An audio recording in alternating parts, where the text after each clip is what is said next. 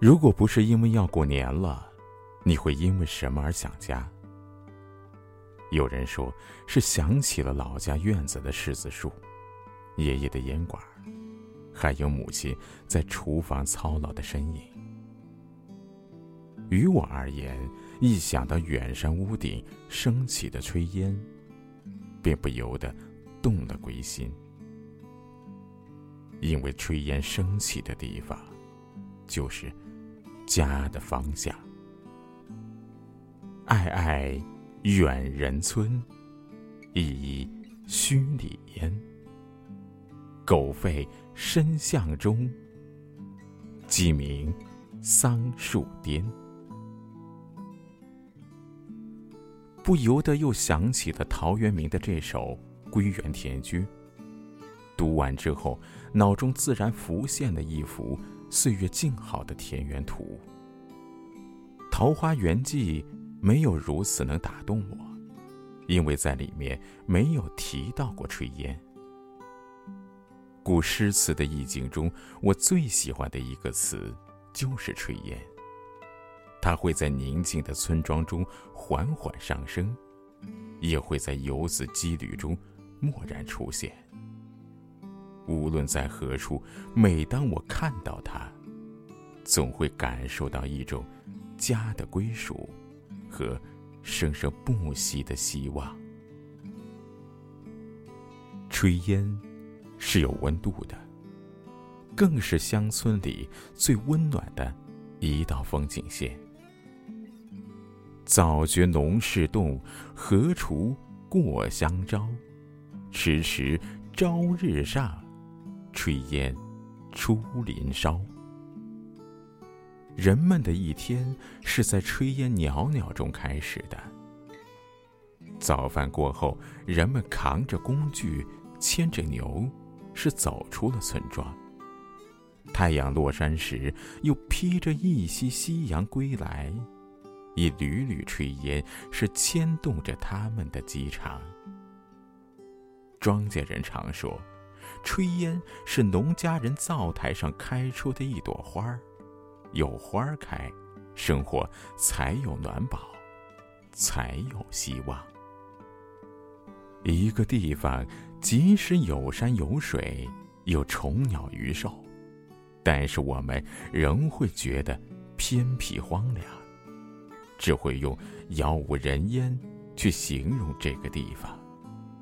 只有有了人们的居住，有了炊烟的升起，才会让人感到温暖和生机。早年在读杜牧的《山行》，日落西山之时，杜牧竟在寒山石径上停了下来。我想，不仅是因为霜叶红于二月花吧，更是因为他发现了白云深处有人家吧。夕阳、远山、村落和隐隐约约飘动的炊烟，让旅途劳累的杜牧是有了一丝丝的暖意。于是他停了下来，是静享美好。炊烟是红尘人家的辛酸苦辣，更是滋养着一代又一代的庄稼人，还温暖着一颗颗认真对待生活的心。炊烟在记忆之中，是母亲最亲切的呼唤。儿时放学，严冬里的积雪几乎是没到了膝盖。我拖着书包，艰难地爬到了一个小山头，远远的就望见了白杨树后边的老烟囱上，正在升起着袅袅的炊烟，仿佛就像是母亲在对我招手，迎接我放学。我于是也能断定，母亲正在家里做饭了。顿时心里暖暖的，冻僵的双脚是再次充满了力量，连跑带滚的奔回了家里。回想夏日的傍晚，我们常常在收割后的麦田玩风，这时炊烟就站在了屋顶上眺望，还学着母亲的样子，是在温和的叫着我们的乳名。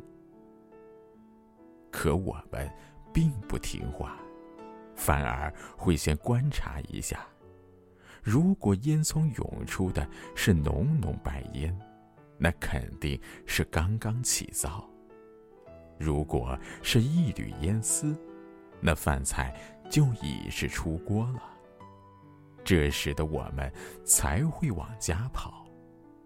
每次进门，母亲都会轻轻地捏一把我的鼻子：“你的鼻子真灵，刚做好饭就知道回来了。”而我肯定不会告诉他。是炊烟告诉我，饭做好了。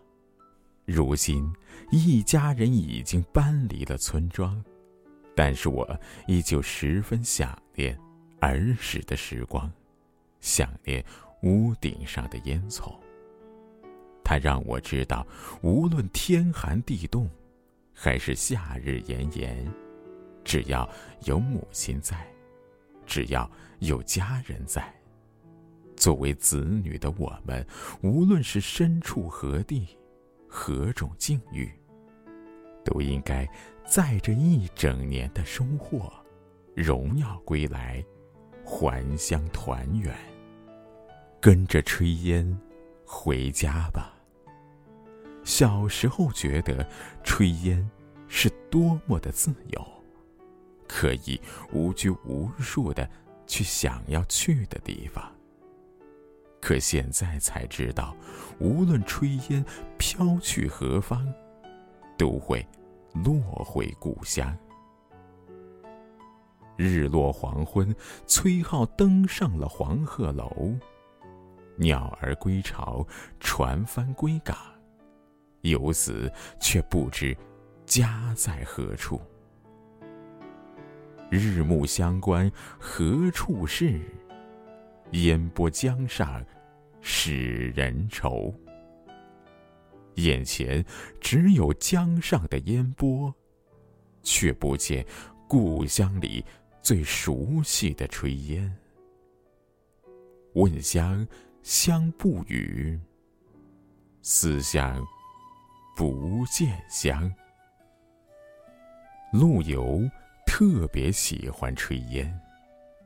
贫家灶冷炊烟晚，待得邻翁卖药回。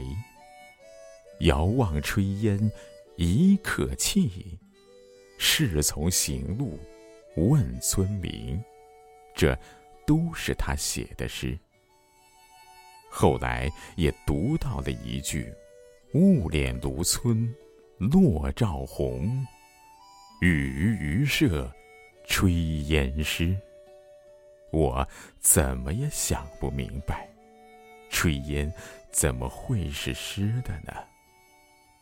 后来奔波在异乡，梦回故里，看到夕阳下袅袅升起的炊烟，醒来却是一枕清泪。这时恍然明白，泪眼看炊烟。怎么能不湿呢？游子流落他乡，炊烟便聚成了浓浓的乡愁，飘进了游子的梦里，更是熏出的游子的眼泪。炊烟无论飘得再远，也会落回村庄。游子无论走得再远，也会惦记着家。年关将至，游子思归。无论风雪多大，无论人潮是多么的拥挤，我们都会穿越人山人海，回到那个种满白杨树的小村庄。回到那个牛羊遍地的大草原，回到那个炊烟缕缕升起的地，因为永远有一间叫家的屋子，和你最熟悉的父母，在等待着你。